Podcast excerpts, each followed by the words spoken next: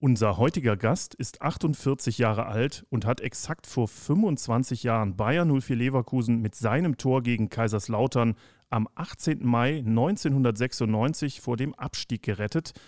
Und ohne dieses Tor wäre die Werkself vor einem Vierteljahrhundert man muss es so sagen, in die Zweitklassigkeit abgestiegen.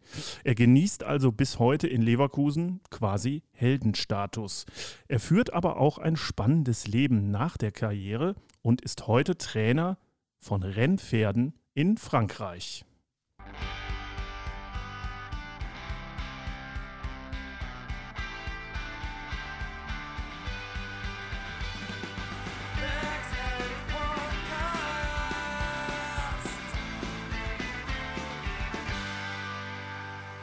Werkself-Podcast. Heute mit Markus Münch. Und hier ist unser Gast. Hallo Markus. Hallo zusammen. Wo erwischen wir dich gerade? Ähm, Im Moment zu Hause hier, etwas außerhalb von Paris, in meiner neuen Heimat. Oder schon alten Heimat, sagen wir so. Bin ja schon ein paar Jahre hier.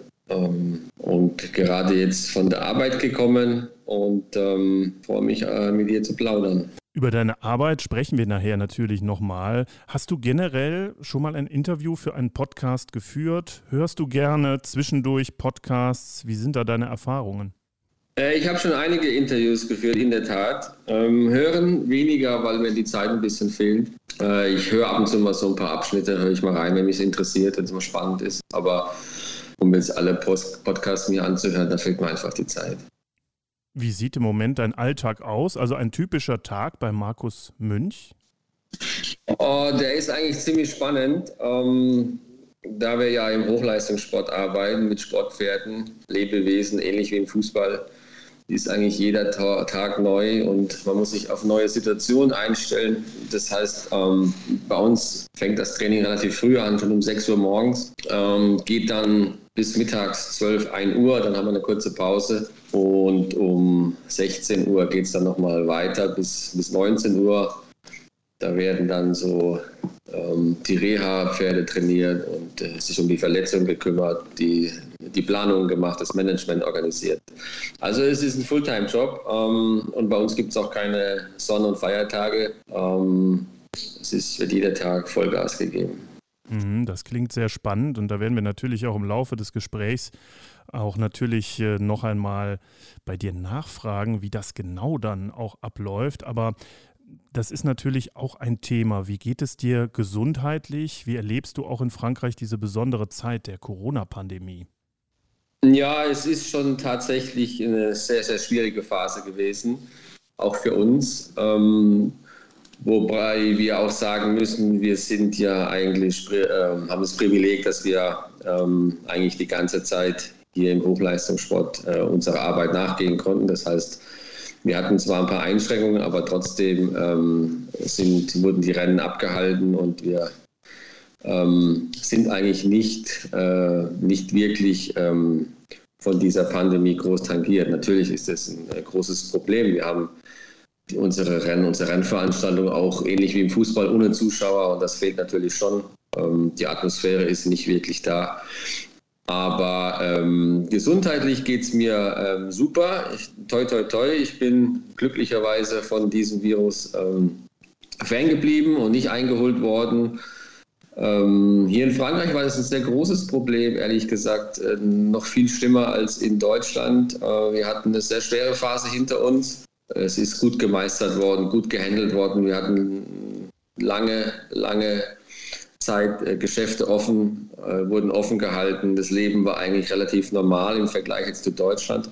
Bei uns war das eigentlich kein großes Thema. Wir haben uns da wirklich an Vorschriften gehalten und die Hygienekonzepte eingehalten und äh, sind, wie gesagt, davon nicht wirklich äh, betroffen gewesen. Ich bin jetzt auch seit ein paar Tagen geimpft worden, das erste Mal. Ähm, hier ist ja in Frankreich nicht so wie in Deutschland. Hier kann sich jeder impfen lassen, der möchte. Dementsprechend ähm, sieht es jetzt zumindest mal ganz gut aus, dass wir in die richtige Richtung gehen und hoffen, dass wir jetzt alle äh, Step by Step wieder zum normalen Leben zurückkehren. Denn ich glaube, es wird langsam an der Zeit. Die Menschen ähm, können das alles nicht mehr so, so gut verarbeiten. Sie brauchen jetzt einfach ihre, ihre Grundrechte zurück und ihre Freiheit, denke ich. Mhm, das äh, kann, ich, kann ich absolut nachvollziehen. Ähm, wenn du zurückdenkst, wir kommen ja jetzt auch zu deiner Profikarriere. Wir starten dann gleich auch mit Bayern 04 Leverkusen. Aber eine Frage noch vorweg. Das äh, heutige Profifußballleben findet inmitten der Corona-Pandemie statt, also ohne Zuschauer, mit großen Hygieneauflagen. Wenn du das vergleichst mit deiner Zeit früher, wie würde der Profifußballer Markus Münch heute damit umgehen, auch die Spiele jetzt zu bestreiten ohne Zuschauer?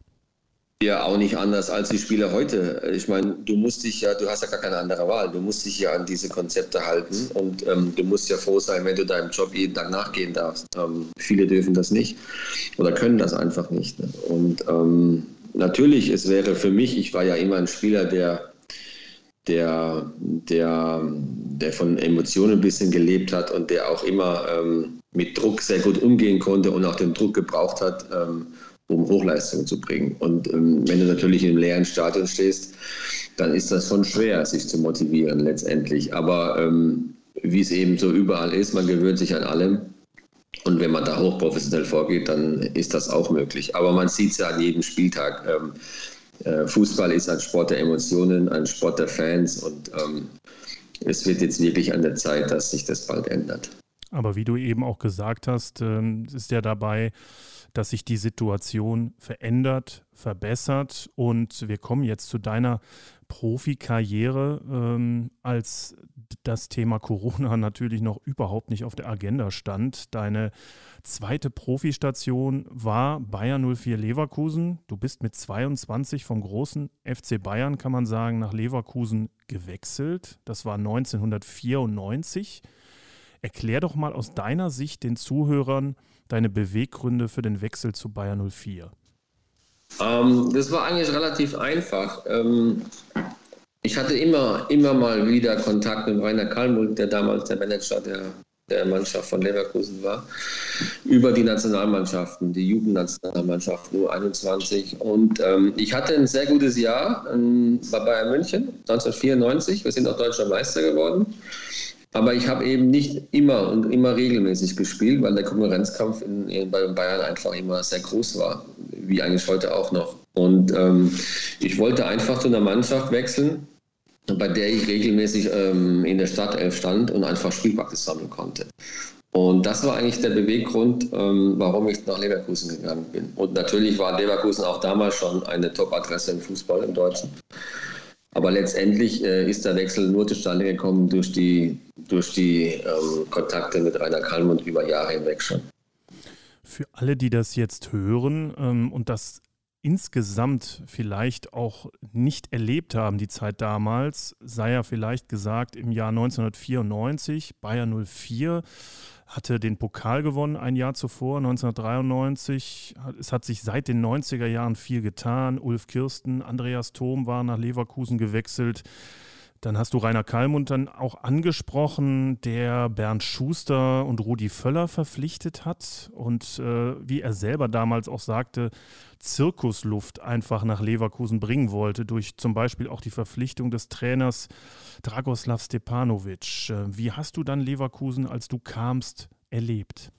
Absolut. Also das ist ja genau der Punkt gewesen. Ähm, ähm, Steppi war ein sehr ähm, interessanter Trainer, sagen wir, also spannender Trainer, mit dem wir viel Spaß hatten und ähm, der auch immer wieder ähm, mit seinen Äußerungen und seinem Erscheinen immer für ähm, viel Furore gesorgt hat im Fußball.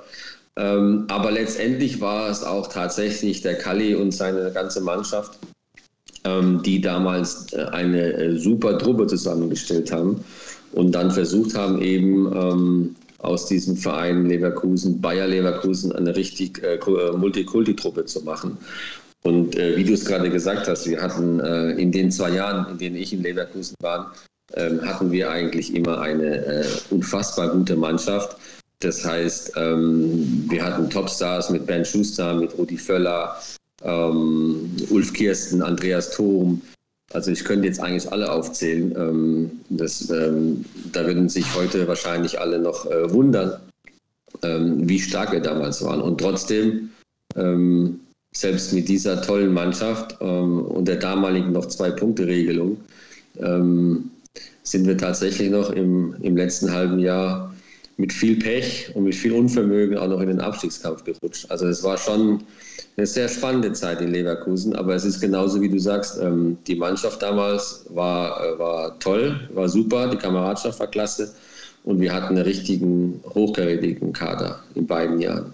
Wenn wir wieder zu dir kommen, du hast in der ersten Saison 25 Spiele gemacht, also Ziel erreicht, mehr Spielpraxis zu erlangen. Du hast im Dezember 1994 den ersten Stein im Brett bei den Leverkusener Fans sozusagen gesammelt, als du das äh, Tor zum 3 zu 1 Endstand erzielt hast im Derby gegen Köln. Es war dein erstes Tor für Bayern 04. War das auch für dich, kann man sagen, ja, ein ganz besonderer Moment, einmal das erste Tor erzielt zu haben und dann eben auch noch ausgerechnet gegen Köln?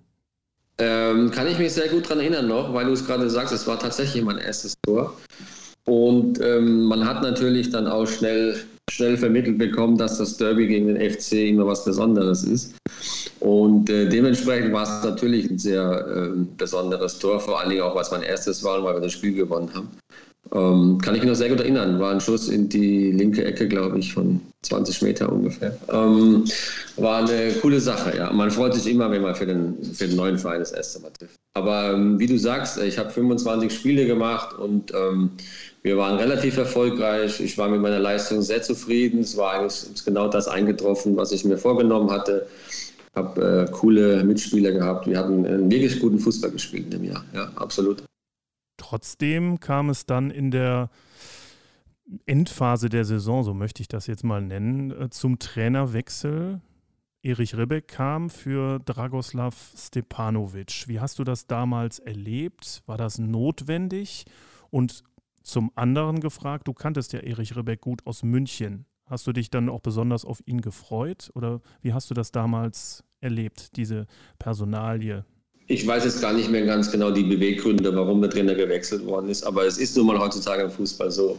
Wenn es irgendwie in irgendwelchen Ecken nicht passt, dann ist halt nun mal der Trainer das erste Glied und wird gewechselt. Ich war weder, wie es jeder Fußball heutzutage auch ist. Also man hat ja wenig Einfluss. Man muss es so nehmen, wie es kommt. Man ist Angestellter des Vereins und wenn dann die Vereinsführung der Meinung ist, man muss den Trainer wechseln, dann ist das so. Ich habe mit Erich Ribbeck ein sehr, sehr gutes Verhältnis gehabt, weil ich ihn zum einen, wie du schon richtig sagst, äh, aus München kannte. Wir hatten kurz zuvor ebenfalls in München zusammengearbeitet und ähm, deswegen war das für mich keine große Umstellung. Jeder Trainer bringt ja eine neue Motivation, ein neues Spielsystem, neue Trainingsformen, eine neue Einstellung mit. Und das war natürlich für mich dann damals ähm, relativ einfach zu handeln, weil ich ihn eben schon gut kannte. Ähm, ich bin, kann jetzt weder positiv noch negativ sagen, ob der Wechsel ähm, sinnvoll war oder nicht. Ähm, ich habe zum Steppi ein sehr gutes Verhältnis gehabt und habe auch zum Eris Rübeck ähm, ein Top-Verhältnis gehabt. Also mich hat es jetzt nicht wirklich tangiert, der Trainerwechsel. Ihr seid in der Bundesliga damals dann im Endspurt Siebter geworden, habt dann den internationalen Wettbewerb für die kommende Saison verpasst, aber im UEFA-Pokal seid ihr bis ins Halbfinale vorgedrungen und dann erst an Parma gescheitert, 1 zu 2 und 0 zu 3. Beim Rückspiel in Parma hat dann Bernd Schuster urplötzlich Libero gespielt äh, mit 35 und das war ja so ein bisschen auch der Ursprung des späteren ja, Disputs zwischen dem Verein und Bernd Schuster, der damals weiterhin ein unglaublich großer Star war, auch mit seiner ganzen Vita in Spanien. Wie hast du das damals erlebt und wie hat die Mannschaft das erlebt? Der Bernd war ein Superstar, also er war, er war ein, ein, ein, ein Riesentyp, ein Riesenspieler und er hat jeden Spieler eigentlich ähm, weitergebracht äh, in seiner Umgebung. Ich kann nur positiv von Bernd sprechen. Ich war auf, äh, neben dem Platz mit ihm sehr gut befreundet.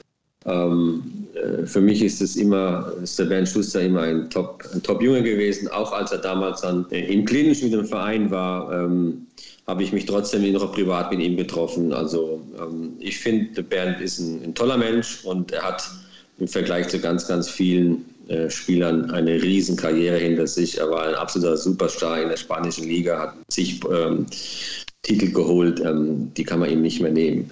Ähm, ich kann mich noch gut an das Spiel erinnern. Ähm, Es war aber auch nicht Bernds Idee oder der Mannschaftsidee, sondern es war einfach eine, eine, eine Idee des Trainers damals, des Trainerteams, ähm, taktisch so ähm, vorzugehen es ist nun mal so, wie es ist im Fußball. Wenn du dir was einfallen lässt und ähm, das geht in die Hose, dann musst du halt die Konsequenzen tragen. Das ist aber heute auch nicht anders. Und ähm, damals hat man das eben versucht mit dem Band als Libero, das hat halt, ist nicht aufgegangen. Und dann äh, ähm, musste halt einer dafür die Verantwortung übernehmen.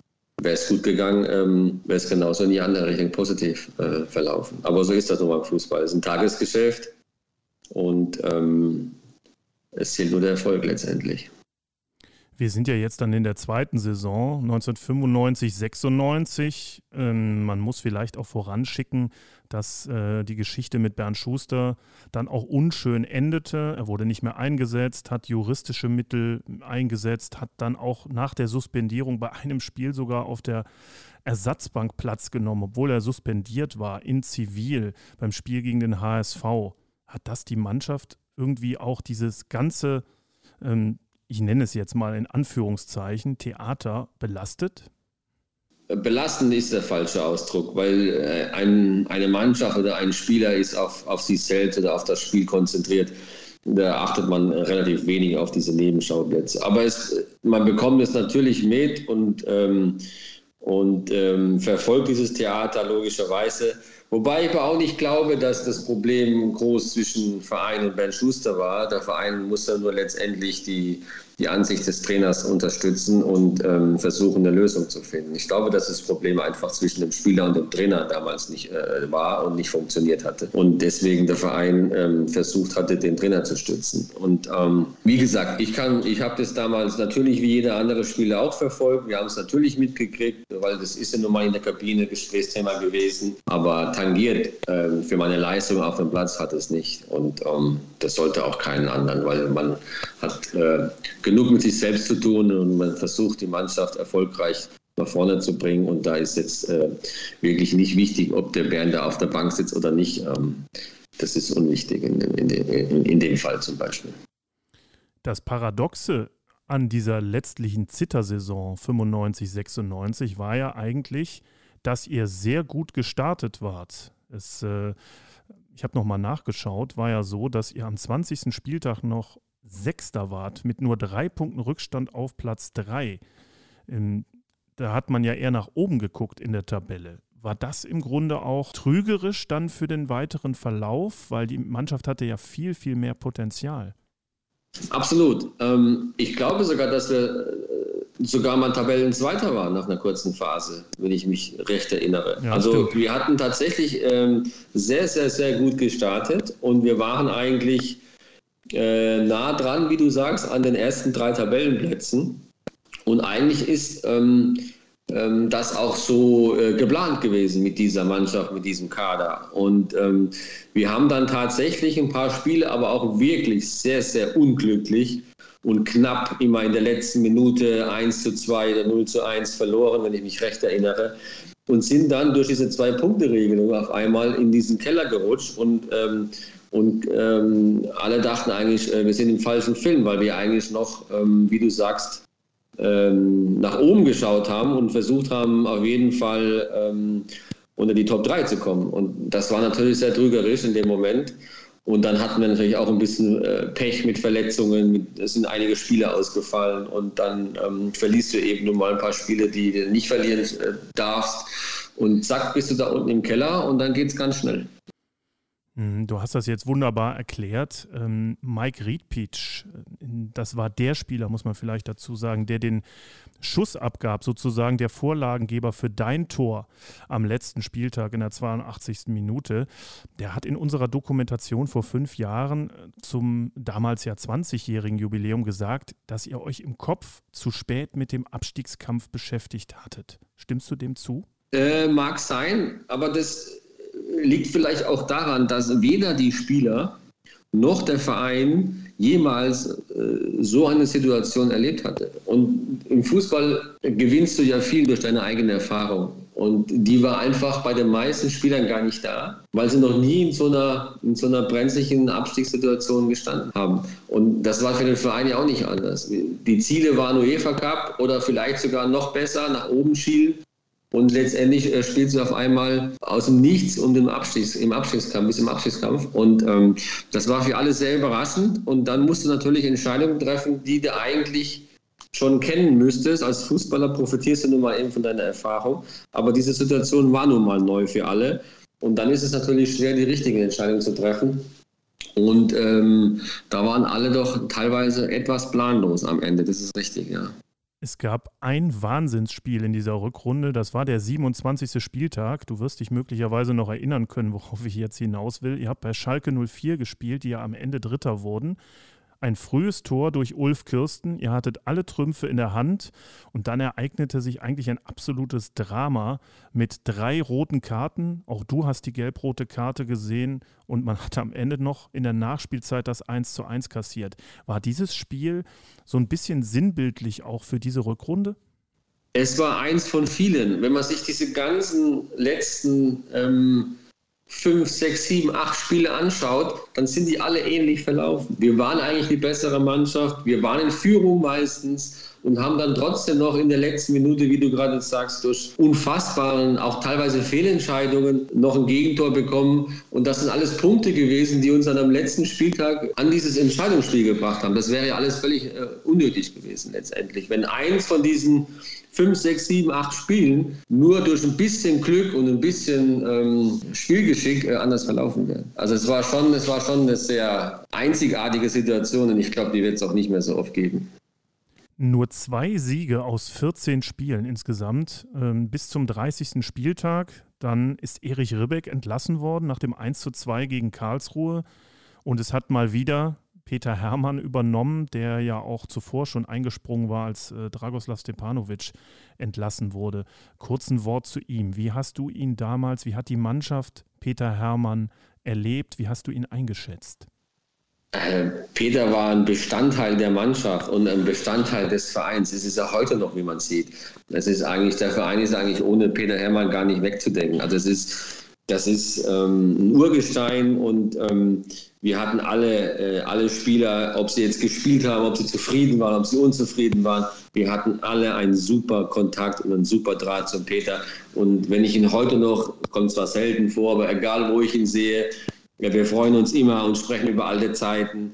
Der Peter Hermann ist ein, ein toller Mensch, ein tolles Herz, äh, ist seriös, ist geradeaus und äh, identifiziert sich zu 100 Prozent mit Bayer Leverkusen. Und das war eigentlich ähm, ähm, für alle Spieler immer gut zu wissen. Und der Peter hat uns in jeder Situation, egal ob sie jetzt negativ oder positiv war, eigentlich immer wieder ähm, auf den Weg gebracht. Also ich, der Peter Hermann ist ein toller Mensch und ähm, es ist gut, dass es den gibt äh, und der Verein ist auch mit Sicherheit happy, dass er ihn immer wieder anrufen kann und ähm, falls Not am Mann ist und der Peter wird auch immer einspringen. Das tut er ja gerade auch ganz aktuell gemeinsam mit Hannes Wolf. Wir kommen noch mal einmal kurz zu dir. Es war ja für dich auch insofern eine unerfreuliche zweite letzte Saison in Leverkusen, weil du ja große gesundheitliche Probleme hattest. Du warst an der Leiste verletzt und hast dich dann später nach der Saison auch operieren lassen. Wann hat sich das zum ersten Mal bemerkbar gemacht und wie hat sich das dann im Laufe der Saison ausgewirkt? Ähm, kann ich jetzt gar nicht mehr so ganz genau sagen vom Zeitpunkt her. Es, hat sich, es war auf jeden Fall eine schleichende Verletzung, äh, ein Leistenbruch, mit dem ich immer wieder gespielt habe. Und der hat sich aber dann in den, letzten, in den letzten Wochen zum Ende der Saison halt dann schon verschlechtert, logischerweise durch die Belastung. Ich hatte ja schon äh, damals äh, im, im Winter, sprich im Anfang der Rücksaison, schon einen neuen Vertrag wieder bei Bayern München unterschrieben. Und dann war eigentlich geplant, dass ich ähm, diesen Verletzungen in den letzten zwei, drei Spielen ähm, operativ äh, behandeln lasse in München und eigentlich nicht mehr mitspiele. Ähm, aber wie es halt so ist, die Situation ist dann tatsächlich ähm, so dramatisch verlaufen, dass es eben doch nochmal spannend und eng wurde. Und wir hatten nun mal so großes Verletzungspech damals. Und dann bin ich halt wieder, ähm, wieder ähm, in die Mannschaft zurück und habe eigentlich ohne Training, weil Training ging nicht mehr arg viel, weil ich ähm, nicht mehr groß sprinten konnte oder nicht mehr gut schießen konnte, ähm, bin ich eigentlich ohne Training in dieses letzte Spiel gegangen. Und das war natürlich schon ähm, auch für mich eine sehr spannende Situation. Aber es war für mich gar keine Frage in dem Moment, wo es dem Verein nicht gut geht, wo die Mannschaft dann äh, Hilfe brauchte und wo es wirklich um, um alles oder nichts ging, war es für mich überhaupt keine Frage, zu sagen, ähm, ich verschiebe diese Operation, ich hänge mich da nochmal voll rein. Das äh, hätte ich aber für jeden anderen Verein genauso gemacht. Mhm, aber spricht auf jeden Fall für deine äh, tolle Einstellung und ähm, einmal nochmal zurück auch zum, zum Sportlichen. Es heißt ja immer, neue Besen kehren gut und mit einem Trainerwechsel wird dann nicht alles, aber vieles besser. Trotzdem gab es weiter das sportliche Abrutschen in der Tabelle. Ihr habt direkt dann mit 0 zu 3 in Uerdingen verloren, zwischendurch gegen, gegen 1860 München zwar gewonnen, dann aber weitere Spiele verloren in Dortmund und in Freiburg. War die Mannschaft durch diese andauernden Niederlagen, Unentschieden, mental einfach dann auch so blockiert im, in diesem Endsport. Wie hast du das erlebt? War das einfach dann eine rein mentale Geschichte? Nein, es war auch eine mentale Geschichte, aber es, war, es waren so viele Faktoren, die da gegen uns gespielt haben. Wir hatten riesiges Verletzungspech. Wir hatten wichtige Spieler, die nicht zur Verfügung standen. Wir hatten sportliche Schiedsrichterentscheidungen, die gegen uns geflossen sind. Wir waren selbst teilweise unfähig, teilweise den Ball in, ins Tor zu schießen.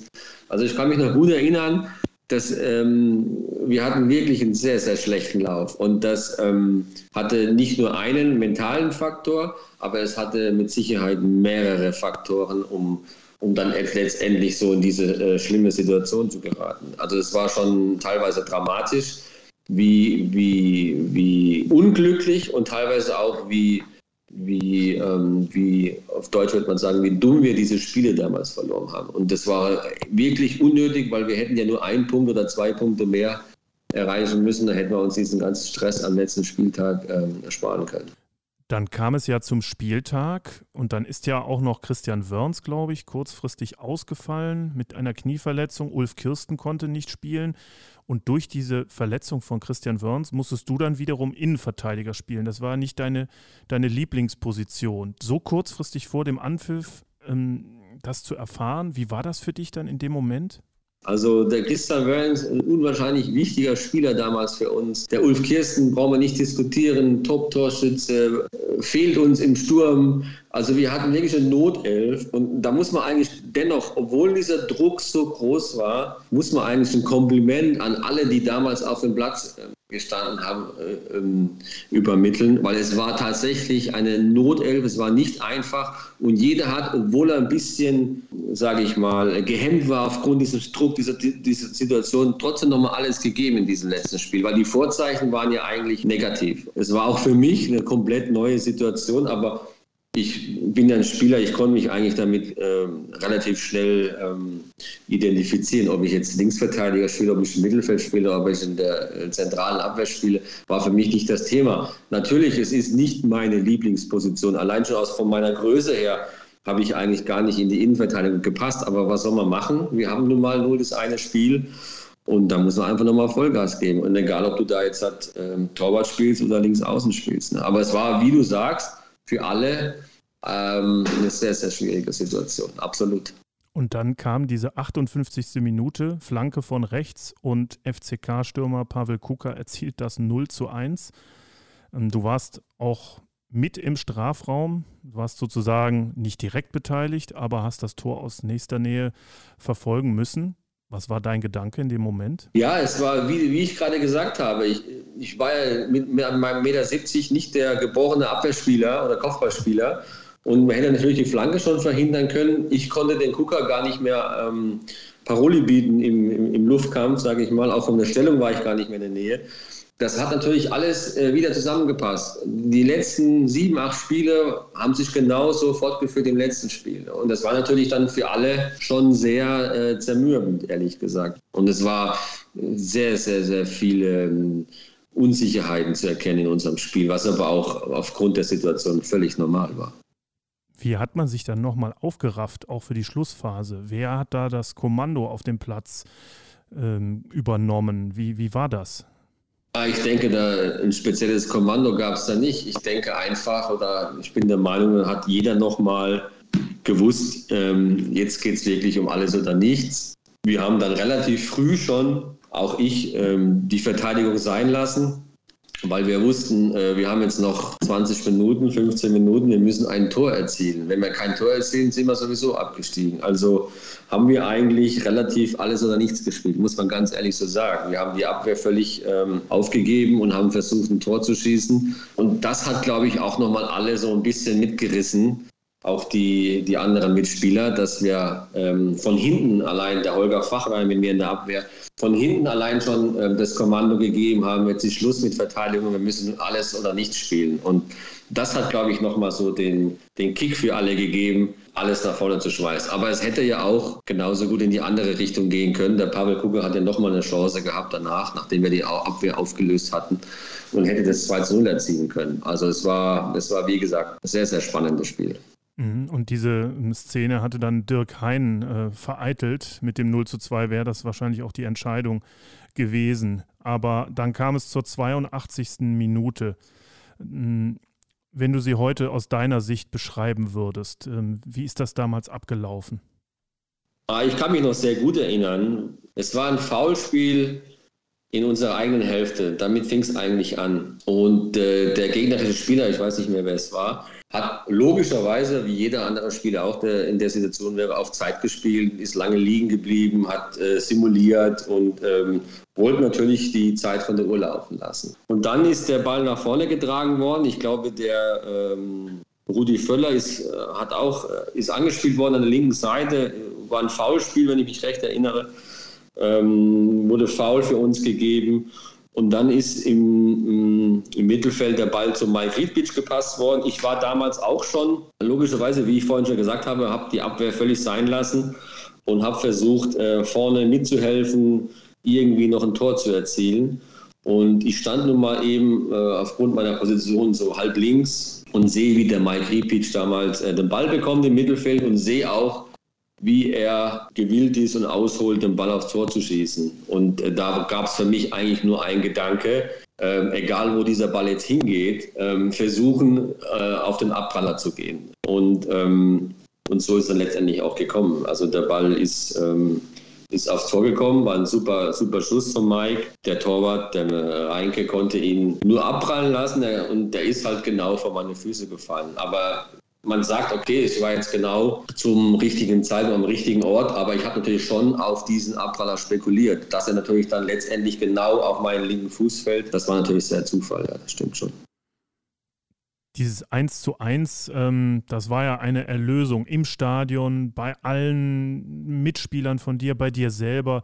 Beschreib mal den, den Moment des, des Jubels und vielleicht auch die, die Szenen nach dem Abpfiff, denn dieses 1 zu 1 bedeutete die Rettung für Bayern 04. Ja, es war eine unfassbare Emotion. Allein schon genau nach dem Tor hast du nochmal gesehen, wie auf einmal die komplette Last von den Spielern fällt, aber auch von den Zuschauern, von allen Beteiligten. Es war eine unfassbare Stimmung in diesem Stadion, die ich eigentlich selten nochmal erlebt habe. Und die letzten, die letzten acht, neun Minuten, die waren sowas von, von aufregend und da war eine Atmosphäre. Man muss sich ja vorstellen, das Stadion ist ja eingeschlafen. Es war Totenstille und dann fällt kurz vor Schluss dieses erlösende Tor. Dann kann man sich vorstellen, äh, viele waren schon auf dem Nachhauseweg. Ich glaube, der Kalli war auch schon nicht mehr im Stadion oder war zumindest nicht mehr auf der Tribüne. Er ist auch schon ins Büro gegangen. Also es war eine unfassbare Situation und äh, man hat eigentlich jede Person ähm, sehen können, ähm, wie die Last von den Schultern fällt. Und das war, war eine unfassbare Stimmung, die ich äh, selten nochmal erlebt habe in diesem Stadion. Und dank dieses Tores von Markus Münch blieb Bayern 04 erstklassig. Es endete für dich eine zweijährige, sehr, sehr intensive, emotionale Zeit mit diesem ja, großen Erfolgserlebnis. Wie würdest du dann die Zeit bei Bayern 04 insgesamt dann beschreiben? Äh, nur positiv. Also allein, allein äh, dieses, dieses Erlebnis zum Schluss, was ja dann zum Glück für den Verein, für die Spieler, für die Mannschaft und auch für mich unfassbar positiv ausging nochmal, Ich habe alles mitgemacht. Ich hatte die absoluten besten Spieler um mich herum. Wir hatten Weltstars in der Mannschaft. Wir hatten dann, äh, wir sind teilweise im UEFA Cup, wie du sagst, im Halbfinale gewesen, sind fast abgestiegen. Ähm, es wurde das Stadion mehrfach ausgebaut. Äh, die Mannschaft war teilweise äh, um die Meisterschaft mitgespielt. Wenn man es heute sieht, man kann es gar nicht mehr vergleichen, was allein nur durch dieses eine Spiel eigentlich das Ergebnis äh, am Ende war und heute ist. Das ist ähm, hätte genauso gut noch in die andere Richtung gehen können. Also es war, es war ein absoluter Key-Moment für den ganzen Verein. Ja, der dir auch noch immer heute sehr dankbar ist. Also Rudi Völler hat ja auch gesagt, Markus Münch ist jederzeit bei uns willkommen. Und Peter Hermann hat letztens bei Arndt Zeigler in seiner Sendung auch gesagt, da fehlt hier noch die Bronzestatue für Markus Münch. ich, ich denke, aufgrund dieser ganzen zwei Jahre muss ich sagen, ich hatte eine super tolle Zeit in Leverkusen und ich möchte sie nicht missen. Also ähm, natürlich ist es positiv ausgegangen, da freut man sich immer umso mehr, aber trotzdem waren es zwei intensiv, aber klasse Jahre. Ich hatte Spielpraxis, ich war anerkannt, ich habe gute Leistungen gebracht. Ähm, die Mannschaft war cool, die Mitspieler waren super, die Trainer waren teilweise okay. Ähm, mit Kali sowieso habe ich heute noch einen guten Kontakt. Rudi, äh, wir telefonieren ein, zweimal im Jahr. Es ist alles äh, bestens. Wir sind sehr, sehr gut befreundet. Und ähm, das nehmen wir dir natürlich auch total ab, ähm, wie emotional du auch heute noch über die Zeit in Leverkusen sprichst. Wir haben jetzt nach diesem sehr ausführlichen äh, Part über Bayern 04 Leverkusen, haben wir auch ein kleines Spiel für dich vorbereitet ähm, mit Stichworten. Und das würden wir jetzt gern mal ganz kurz mit dir spielen. Entweder oder. Genau, und äh, ich nenne dir einige Begriffe aus deiner Zeit in Leverkusen, aber auch schon ein bisschen im Vorgriff auf deine weitere Karriere und äh, du musst dich dann entscheiden. Völler oder Schuster? Ha. Das ist eine äh, unfaire Frage. Ähm, kann ich weder noch. Bin mit beiden super, super gut befreundet. Wichtiges Tor oder wichtige Grätsche? Wichtiges Tor. Ripek oder Stepanovic? Äh, Ripek. Jetzt kommt die nächste Fangfrage. Leverkusen oder München? Fußballerisch ähm, äh, kann ich ähm, definitiv äh, beides top. Fußball oder Pferderennen? Äh, Pferderennen. Deutschland oder Frankreich? Aufgrund der aktuellen Situation Frankreich. Dann noch mit einem kleinen Augenzwinkern Bier oder Rotwein? Äh, Rotwein. Sehr schön. Ähm, wir kommen zu deiner Karriere, Markus, die ja auch ereignisreich war. Du bist beim SV Sandhausen ähm, fußballerisch groß geworden, bist geboren in Nussloch, wenn ich richtig informiert bin. Das ist zehn Kilometer südlich von Heidelberg. Hattest du eine fußballerisch geprägte Kindheit? Absolut. Ähm, mein Vater hat schon damals ähm, Fußball gespielt, natürlich in der Amateurliga, nicht sonderlich hoch. Aber ähm, zur damaligen Zeit äh, gab es ja noch kein Internet, es gab noch keine Playstation oder anderes. Das heißt, äh, nach der Schule äh, hat man sich auf dem Bolzplatz oder auf der Wiese getroffen oder auf der Straße und hat Fußball gespielt. Also ähm, ich habe damals in dem Dorfverein gespielt, beim FV Nussloch, in der F-Jugend schon äh, relativ früh, habe angefangen mit vier, fünf Jahren, keine Ahnung. Und ähm, für uns gab es damals nur den Fußball, ja, absolut. Du bist dann zum SV Sandhausen gewechselt. Kannst du dich noch an deinen ersten Jugendtrainer erinnern? Ähm, kann ich mich tatsächlich. Ähm, der SV Sandhausen war damals in unserer Region, in der Region Heidelberg, was heute Hoffenheim ist. Also wir waren damals, ähm, hatte damals der SV Sandhausen mit Abstand die beste Jugendausbildung, die ersten Jugendmannschaften, hat immer in den höchsten Klassen gespielt und hat sich immer gemessen mit dem SV Waldhof und mit dem Karlsruher SC. Das waren damals so die drei Top-Adressen äh, im Jugendfußball. Und ähm, ich kann mich noch gut ähm, an den Trainer erinnern. Seiler hieß er. Und äh, das war in der D-Jugend. War eine tolle Zeit. Wir, haben, wir sind Kreismeister geworden, wir sind badischer Meister geworden. Wir haben eigentlich alles erreicht, was man, was man in, in der Liga, in der Region erreichen konnte. Wir hatten eine gute Mannschaft. Und dann hat sich für dich ein Traum erfüllt. Du bist mit 15 dann zu den Bayern ins Jugendinternat gewechselt. Ähm, wie war das damals? Du spieltest beim SV Sandhausen und nach dem Training kam eine Delegation der Bayern, ein Scout der Bayern zu dir und sagte, lieber Markus, wir würden dich gerne verpflichten. Wie ist das damals abgelaufen? Nee, so war das nicht. Also es ist ja so, dass ich damals in sämtlichen Auswahlmannschaften gespielt habe. Das heißt, ich habe erst in der Kreisauswahl Heidelberg gespielt, dann in der badischen Auswahl und zu guter Letzt in der Jugendnationalmannschaft in der U15. Und ähm, wenn du natürlich in der U15 spielst und ähm, in Anfangszeiten von einem kleineren Verein kommst, dann wirst du natürlich interessant für alle möglichen Scouts in der Bundesliga. Und so war es dann auch. Ich hatte extrem viele äh, Möglichkeiten, den Verein äh, zu wechseln, zum FC Köln, glaube ich, zum, zu anderen Jugend-Bundesligamannschaften. Äh, da gab es ständig Kontakt. Und, äh, aber unser Verein hatte aufgrund der Historie oder unser Präsident damals, immer einen guten Draht zum FC Bayern. Der Hansi Flick ist damals schon äh, von Sandhausen nach München gewechselt, der Rainer Ohlhauser damals.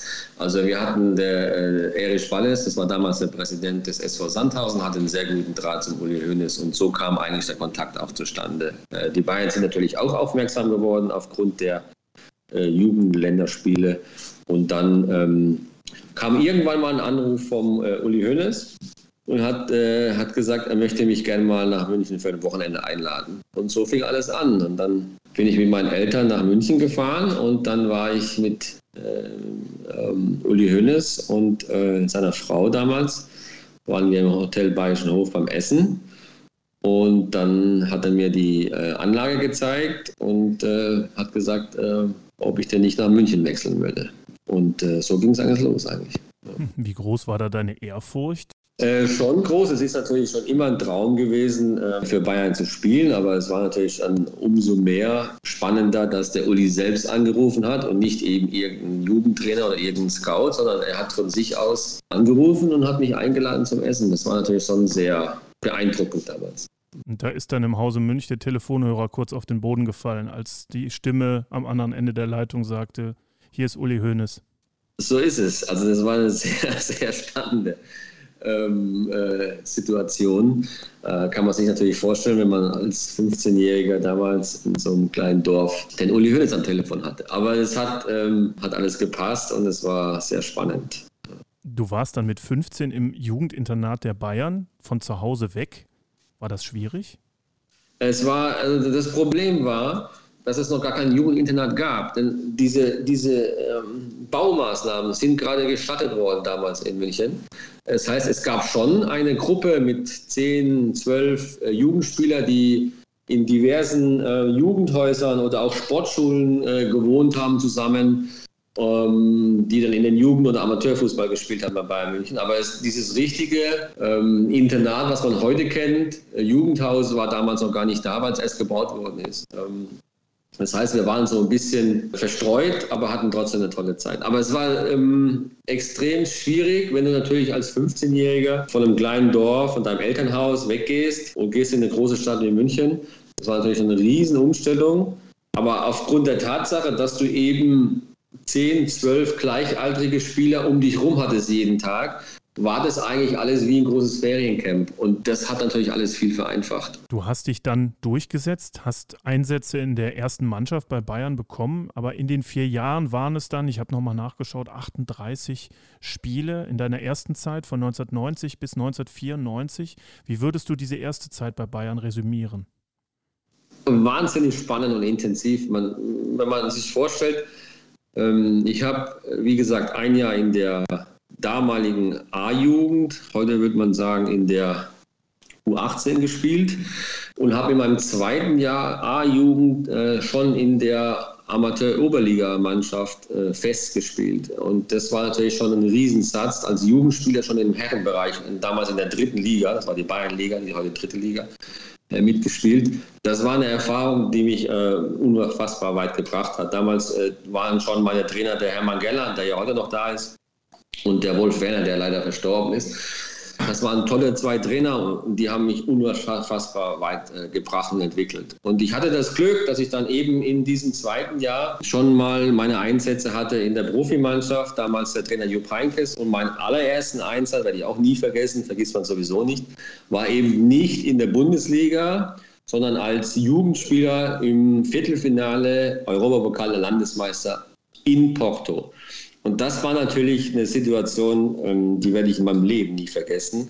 Du bist ja sowieso schon völlig aufgeregt und ähm, freust du dich auf, dass du mal in der Bundesliga ein paar Minuten spielen kannst. Aber die Situation hat es eben so hergegeben, aufgrund von einigen Verletzungen und vom Spielgeschick und von unserem Erfolg, dass der Jupp Heynckes mich damals, äh, ich weiß gar nicht, 10, 15 Minuten vor Schluss vor 90.000 Zuschauern damals in Porto eingewechselt hat. Und wir haben das Spiel auch gewonnen und sind durch diesen Sieg dann auch ins Halbfinale gekommen, der Landesmeister, also was man heute in der Champions League sehen würde. Und das war natürlich ein Ereignis, das prägt und das werde ich auch nie vergessen. Mhm, das war dann der Einstieg für, für eine sehr, sehr interessante Karriere. Du hattest auch sehr interessante Trainer. Jupp Heynckes hast du gerade schon angesprochen.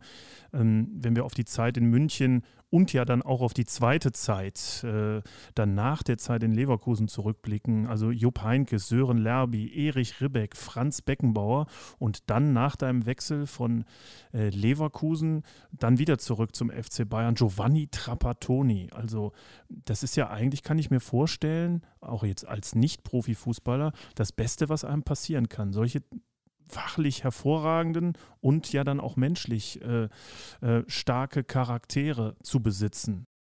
Absolut. Vor allen, Dingen, vor allen Dingen völlig unterschiedliche Charaktere. Das ist ja das Spannende. Also jeder Trainer ist ja eigentlich komplett verschieden zum anderen gewesen. Und ähm, ähm, natürlich, wenn du für Bayern München spielst oder jetzt auch für Bayern Leverkusen natürlich oder auch andere Traditionsvereine, äh, wirst du grundsätzlich mit äh, Top-Trainern konfrontiert, die dich äh, besser machen äh, sollen in der Regel.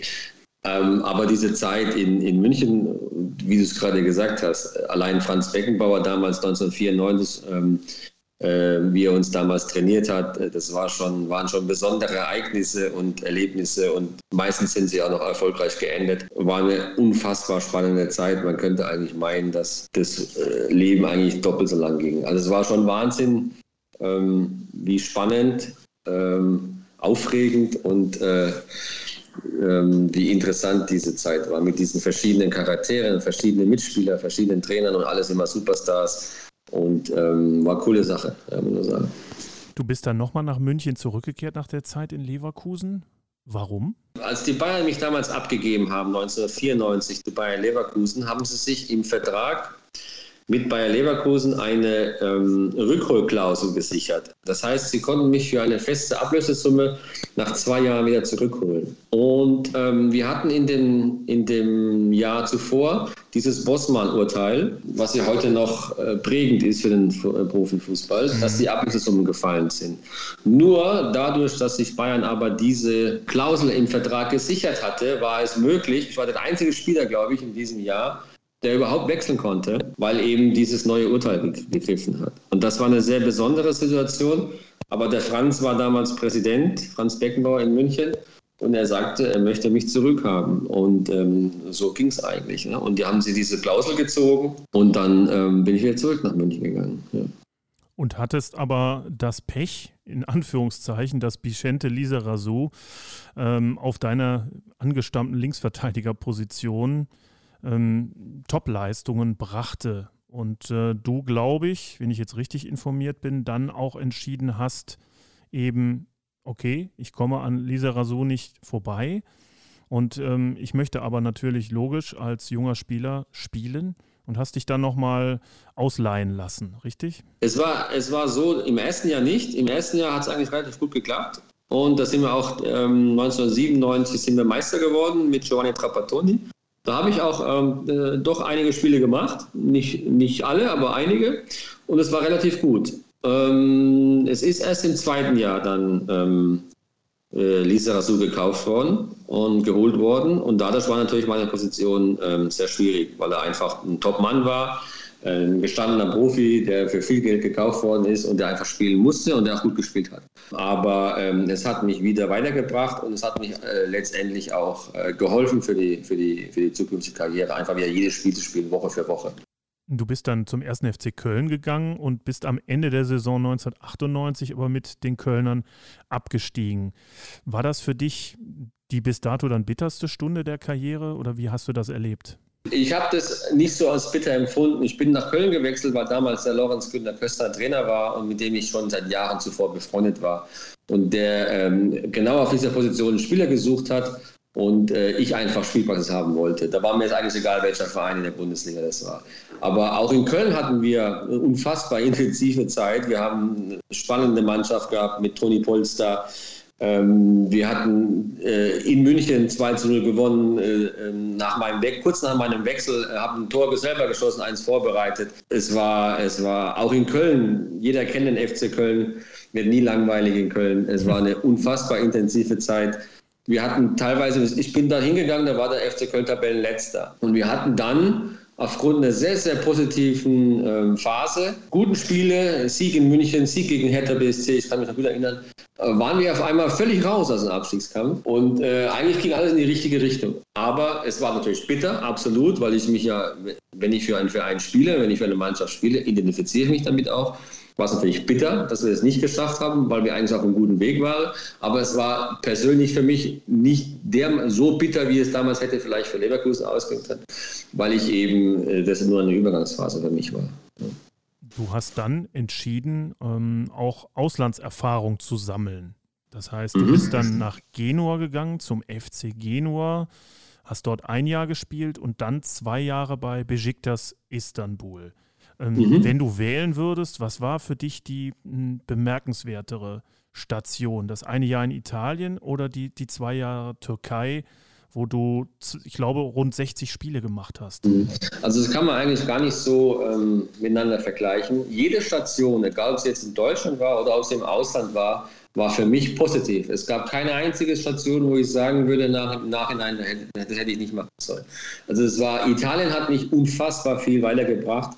Ähm, ich bin mit meiner ganzen, also mit meiner Frau damals hingegangen. Wir haben dort den ersten Sohn geboren. Ähm, ich habe eine Sprache gelernt innerhalb von kürzester Zeit. Ich habe eine neue Mentalität kennengelernt, ein neues Leben kennengelernt, einen neuen Fußball kennengelernt. Also ein komplett anderes äh, Trainingssystem, komplett anderes Spielsystem als in Deutschland.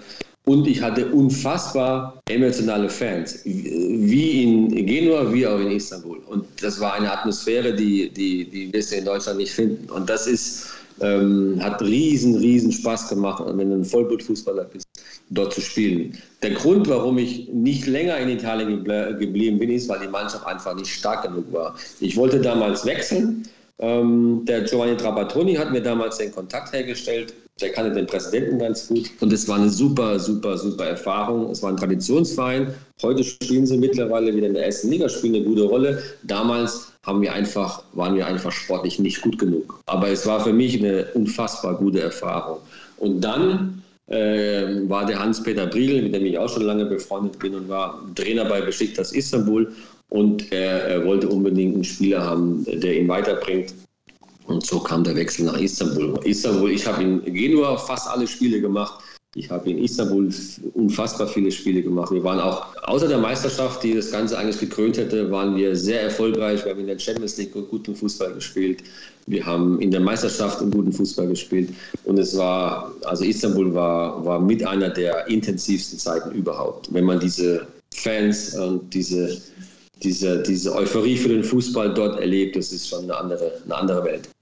Du hast jetzt gerade die Fans angesprochen und diese emotionale Art der türkischen Fußballfans ist ja auch bekannt, aber fällt dir da eine Anekdote ein, äh, ähm, um diese Begeisterung ähm, ja vielleicht auch mal zu schildern? Was, was hast du da mit den Menschen in Istanbul erlebt? Es ist positiv wie negativ. Ne? Also es kann auch sein, es kann auch mal sein, dass wenn es nicht so gut läuft, wir sind damals, glaube ich, aus einer äh, wenn ich mich recht erinnere, aus dem türkischen Pokal äh, relativ früh gegen eine zweite Ligamannschaft unglücklich ausgeschieden. Ne, dann sind die Fans auch mal, haben das Trainingsgelände ähm, ähm, umstellt und äh, wollten die Spieler erstmal zur Rede stellen und ähm, war massiver Polizeiaufwand, um nach Hause zu kommen. Also es dreht sich relativ schnell in diesen Vereinen, aber äh, in diesen Ländern. Aber ähm, im Großen und Ganzen war das äh, war das eigentlich ähm, im Gegenteil, es war eine unfassbare äh, Emotion in dem Spiel. Und diese, diese, man konnte ja, in, in Istanbul gibt es ja sportlich gesehen, die Leute sprechen ja eigentlich nur über Fußball, ein bisschen über Basketball, aber hauptsächlich über Politik und über Fußball. Das heißt, es gibt dann auch nur drei Vereine in, in, in der Türkei. Das heißt, es ist Fenerbahce, es ist Galatasaray und es ist Besiktas. Es ist schwierig. Du wirst überall erkannt, es sind überall Fotografen. Ob du ins Restaurant gehst, du hast halt kein öffentliches Leben mehr, auf Deutsch gesagt.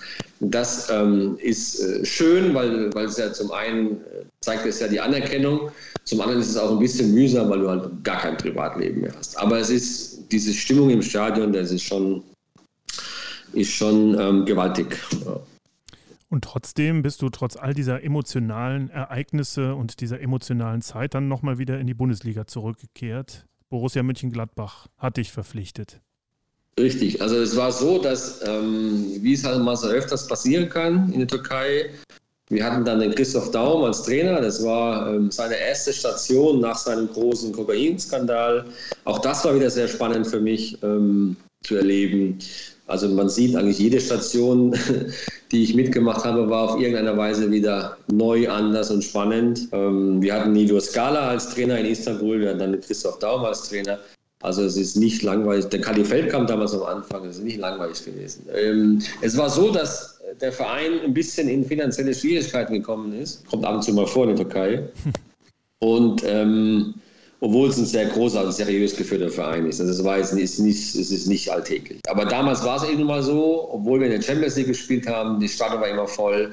Aus irgendwelchen Gründen musste die, äh, der, der Verein oder die Vorstandschaft einige Spiele abgeben. Ich hatte zwar noch Vertrag, aber man hatte mich gefragt, ob ich denn nicht den Verein wechseln könnte. Ähm, es gab zwei Angebote, ich kann mich noch gut erinnern, zur gleichen Zeit war der FC Kaiserslautern und äh, Borussia Mönchengladbach. Und da habe ich mich damals für, für Gladbach entschieden und deswegen bin ich wieder zurückgegangen. Das war eigentlich der einzige Grund. Mhm. Dann hattest du Hans Meyer als Trainer. Du wirst wahrscheinlich jetzt auch schmunzeln. Ähm, da gab es Probleme waren diese zwischenmenschlichen Probleme, beziehungsweise diese Probleme, dass du dann auch später ja, später, nicht direkt zu Beginn, aber später ja dann sogar auch gegen Ende suspendiert wurdest. War das von Anfang an problematisch, dieses Verhältnis? Hm, das, das, Verhältnis war, war, sehr problematisch, aber nicht nur mit mir, sondern mit vielen anderen Spielern auch. Zum Beispiel mit dem Marcel Wittecek, der ja auch schon eine Vita hinter sich hatte. Der Hans Meyer hat ähm, ist im Prinzip ein sehr, sehr ruhiger und vernünftiger Mensch, der natürlich ab und zu seine Späße macht, meistens auf Kosten, auf Kosten von anderen. Aber wir hatten uns eigentlich arrangiert und es war eigentlich okay. Ich habe ähm, ähm, meine Leistung gebracht auf dem Platz und deswegen ähm, konnte da nicht viel kritisiert werden. Äh, wir hatten zwischenmenschlich nicht das beste Verhältnis, ähm, aber das kommt nun mal so vor. Das war mir aber auch zweitrangig. Für mich ist nicht wichtig, ähm, ob ich jetzt ein, gutes oder schlechtes Verhältnis zum Trainer. Für mich ist wichtig, dass meine Leistung auf dem Platz stimmt, dass die Mannschaft gut spielt. Und wir hatten es auch relativ gut gemacht damals. Wir hatten im ersten Jahr äh, recht gut gespielt. Im zweiten Jahr hatte ich eigentlich persönlich äh, ein, ein Top-Jahr, muss man ganz ehrlich so sagen. Ich weiß gar nicht, ich habe, wie du schon sagtest, zum Ende hin irgendwann mal hat man sich getrennt, aber eben nicht getrennt, weil der Trainer das wollte, sondern weil der Trainer gehen musste und dann der Verein gesagt hat, so, wenn der Trainer jetzt geht, dann müssen aber die zwei, äh, mit denen er Stress hatte, auch gehen. Ich kann es bis, bis heute nicht nachvollziehen, aber das war eine sehr, sehr ähm, undurchsichtige Aktion, die ich auch nicht weiter kommentieren kann. Ich weiß jetzt nicht, was damals passiert ist. Auf jeden Fall, der Hans Meyer musste gehen, aufgrund von irgendwelchen Sachen und dann hat man den, ähm, uns, den Marcel Wiedelcheck und mir nahegelegt, dass wir uns einen neuen Verein suchen. Und das war eigentlich für mich ähm, völlig widersprüchlich, weil ich bis zu diesem Zeitpunkt Top-Leistung gebracht hatte. Ich war kurz an der Nationalmannschaft dran. Ich war in der Kicker 11 des Jahres, obwohl ich nur äh, aufgrund der Suspendierung äh, sechs, sieben Spiele weniger hatte als alle anderen. Ich war in der ich war ähm, in, äh, in, allen Statistiken ganz vorne. Ich habe Tore geschossen, ich habe Assists gemacht. Also es war vielleicht in der Bundesliga mein bestes Jahr. Und ähm, deswegen ähm, konnte ich das schon dreimal nicht nachvollziehen. Aber wie es nun mal so ist, es hat alles immer sein Gutes und der liebe Gott steuert meistens alles. Aufgrund der Situation, dass ich eben dann ablösefrei war, konnte ich nochmal ähm, zwei Jahre in, bei Panathinaikos Athen spielen und das war vielleicht so der absolute Höhepunkt und das absolute Größte, was ich ähm, noch erleben durfte oder konnte zu meinem, zu meinem Ende hin. Das, das wäre jetzt nicht möglich gewesen, hätte ich noch ein, zwei Jahre für Gladbach spielen müssen oder mhm. können. Ihr habt im ersten Jahr das Double gewonnen, dann mit Panathinaikos Athen. Du hast gerade gesagt, es war vielleicht eines der größten Highlights der Karriere. Was hat diese Station insgesamt ausgezeichnet? Das waren äh, unfassbar äh, coole Spiele. Es war Stimmung. Wir haben in der Champions League guten Fußball gespielt, teilweise. Äh, wir hatten eine tolle Mannschaft. Ich habe persönlich ähm, war ich, glaube ich, an meinem absoluten Limit, was die Leistung angeht. Ähm, ich bin dann auch zum besten Ausländer der Liga gewählt worden. Und das, obwohl ich in dem linken Verteidiger oder linken Mittelfeld gespielt habe, das ist eigentlich, das kommt sehr selten vor. Also es war schon ähm, gigantisch. Im Sommer ist dann, waren dann 2004 auch noch die Olympischen Spiele in Athen. Ähm, die Nationalmannschaft von Griechenland ist Europameister geworden. Ich glaube, das war der beste Sommer, den man sich in Athen jemals hätte vorstellen können. Und das war natürlich äh, so der absolute Höhepunkt zum Schluss nochmal. Hm, du hast das gerade angesprochen. Griechenland wurde ja völlig überraschend 2004 mit Otto Rehagel Europameister. Du hattest, glaube ich, auch vier oder fünf Mitspieler äh, von Panathinaikos, die Europameister geworden äh, waren. Wie war das damals? Es war ein unfassbares, also man hat keiner damit gerechnet. Und es war, also wir sind eigentlich auf einer Welle geschwommen damals in Athen. Wie gesagt, wir haben diese Meisterschaft geholt wir hatten kurz zuvor Olympiakos im direkten Duell im Pokalfinale 3-1 geschlagen. Dann hatten wir ähm, diese, diese Europameisterschaft, wo ja kein Mensch äh, den Griechen zugetraut hätte, jemals ins Finale zu kommen oder geschweige denn ins Halbfinale. Die Mannschaft war aber gut, muss man ganz ehrlich sagen. Wir hatten Top-Spieler, nicht nur von Olympiakos, auch von uns. Wir hatten vier, fünf Top-Stars in, in unserer Mannschaft. Ähm, Otto Rehagel hat seinen Teil dazu beigetragen. Ähm, es war jetzt nicht von ungefähr, dass die ähm, Europameister wurden. Ja, und dann kamen eben nochmal ähm, die Olympischen Spiele ein paar Wochen später in Athen. Ich glaube, das war der äh, absolute schönste Sommer, den man sich vorstellen kann. Du hast dich dann nach zwei Jahren, äh, wieder intensiven Jahren in Athen, dazu entschlossen, deine Karriere zu beenden. Ich glaube, du warst damals 32. Warum hast du dann einen Schlussstrich gezogen? Weil so wie ich dich jetzt auch natürlich äh, habe erzählen hören, warst du ja noch fit. Du hast ja in Mönchengladbach auch noch sehr gute Leistung gemacht. Du hättest also noch weiterspielen können. Durchaus. Ich hätte sicherlich noch ein, zwei Jahre weiterspielen können. Ich war tatsächlich auf dem absoluten Höhepunkt.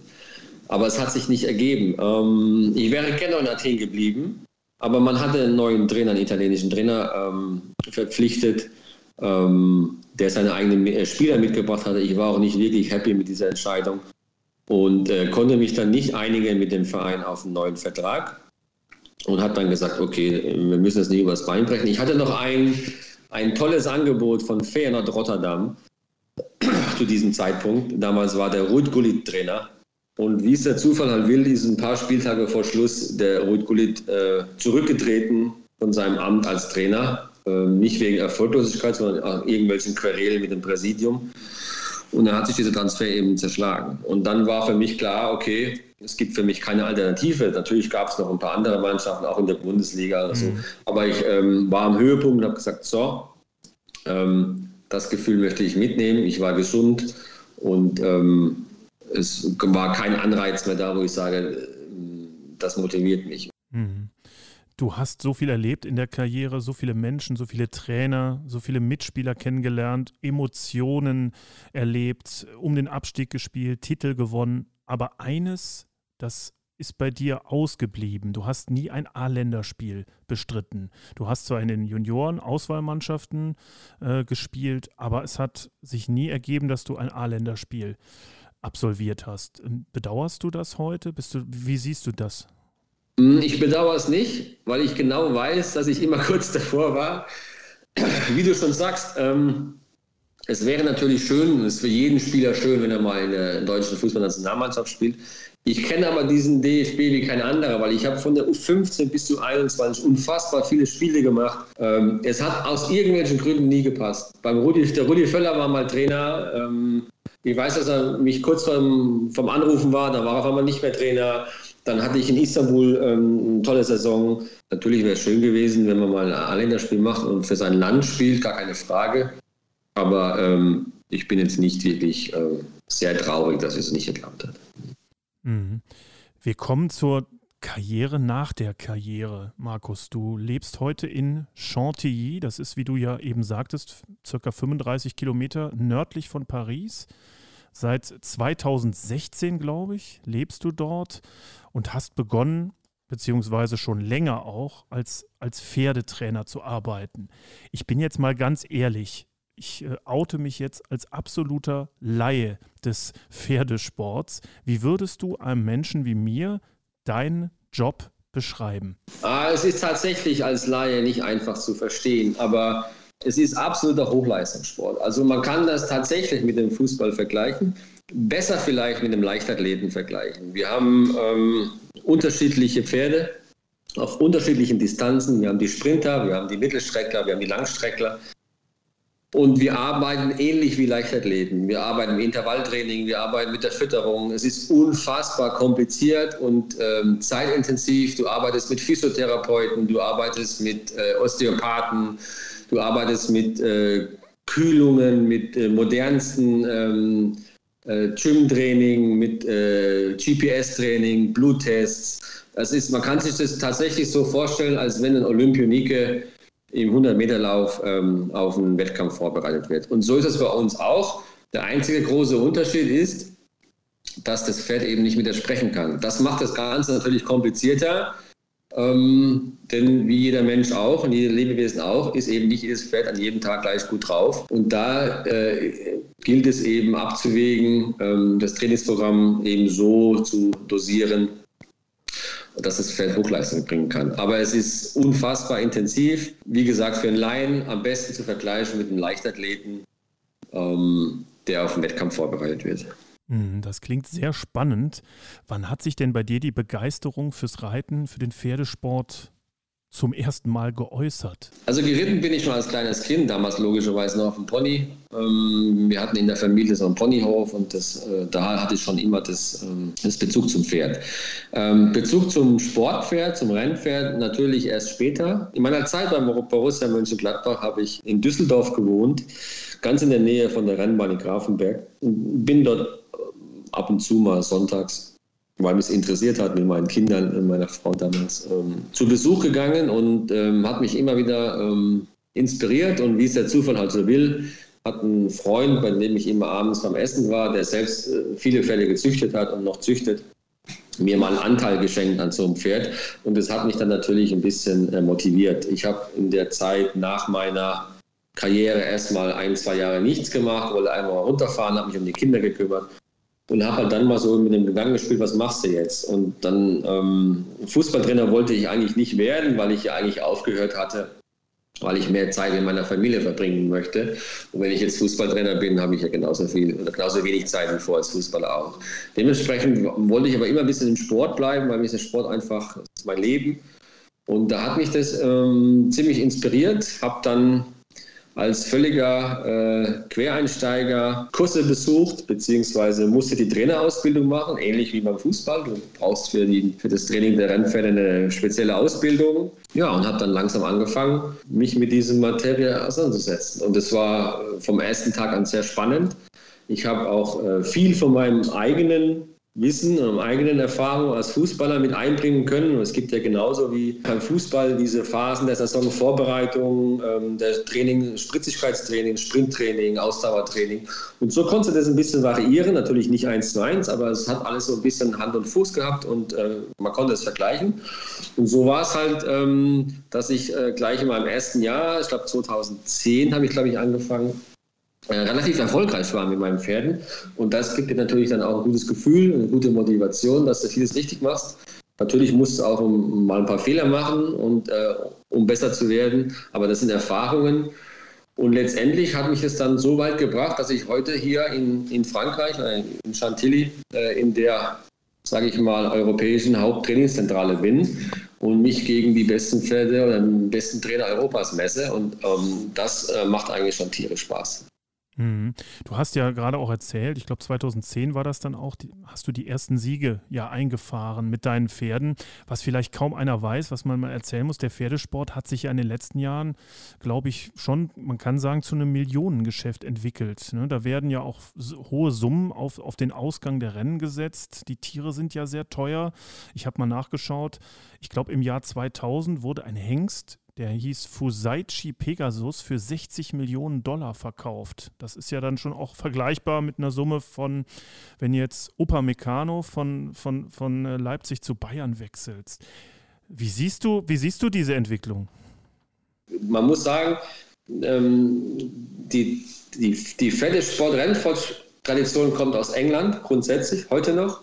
Aber es ist natürlich so, dass diese Asiaten, Japan, Hongkong, ähm, die Sheikhs in Dubai, in Saudi-Arabien, die Amerikaner, die Australier unfassbare äh, Summen für Pferde aufrufen, ähm, weil es eben ein, ein Riesengeschäft ist, wie du sagst. Und ähm, man kann das jetzt mit Deutschland überhaupt nicht vergleichen, weil in Deutschland ist der Pferderennsport eine Randsportart.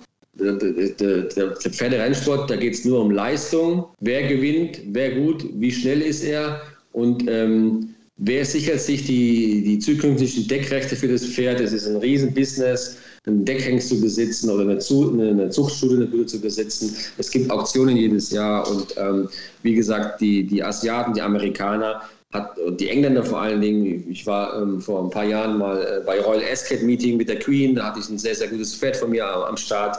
Das ist eine ganz andere Welt, das ist eine ganz andere Tradition, wenn alle mit dem Smoking und Zylinder dort erscheinen und die Queen kommt mit der Kutsche angefahren. Ähm, es wird die Nationalhymne gespielt. Das kann man vergleichen mit Champions League-Finalen im Fußball.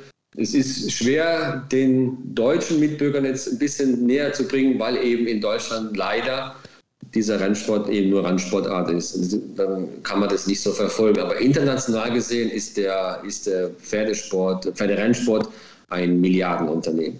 Mhm, aber apropos England, ähm, aus England stammt ja auch die Figur James Bond die du, glaube ich, auch sehr äh, bewunderst. Du hast viele Filme, glaube ich, geschaut oder alle, denke ich, und hast auch ein Pferd nach einem James Bond-Film benannt. Ist das richtig?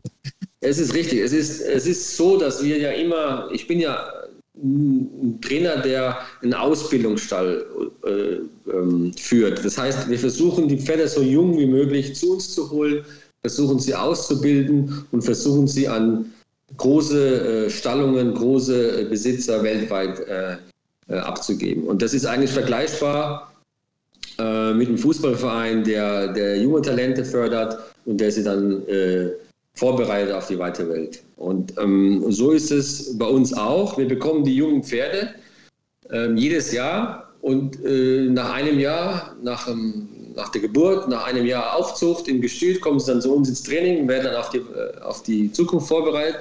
Und alle Pferde haben natürlich im jungen Jahr noch keinen Namen. Das heißt, diese Namen müssen immer ähm, dann bei dem jeweiligen Dachverband und in ihrem Pferdepass registriert werden.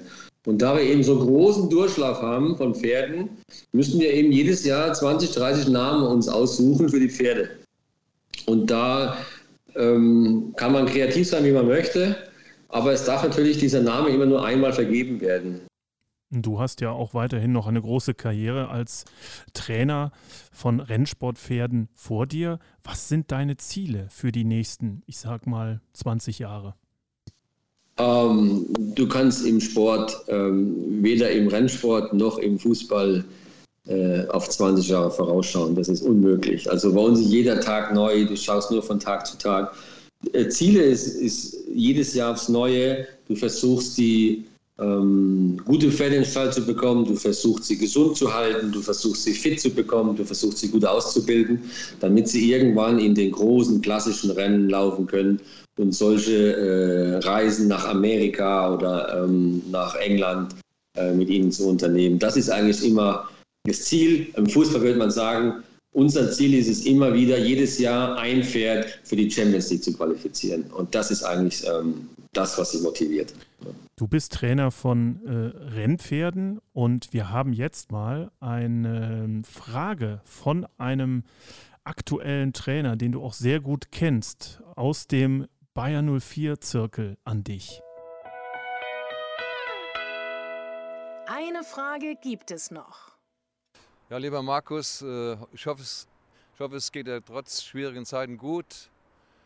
Äh, beim letzten Mal, als wir uns hier getroffen haben, ging es um das Spiel damals. Werden wir alle nie vergessen, werden dich nie vergessen. Und du hast mir äh, damals erzählt von deinen Top-Pferden, die du äh, laufen hast. Und äh, wie sieht es aus da? Gibt es da auch Probleme mit, mit Corona? Freut mich immer, den Peter zu hören. Ich weiß ja, dass er, soweit ich, wenn ich nicht recht informiert bin, weiß ich ja, dass seine äh, Kinder, seine Familie auch einen Pony haben, glaube ich. Mhm.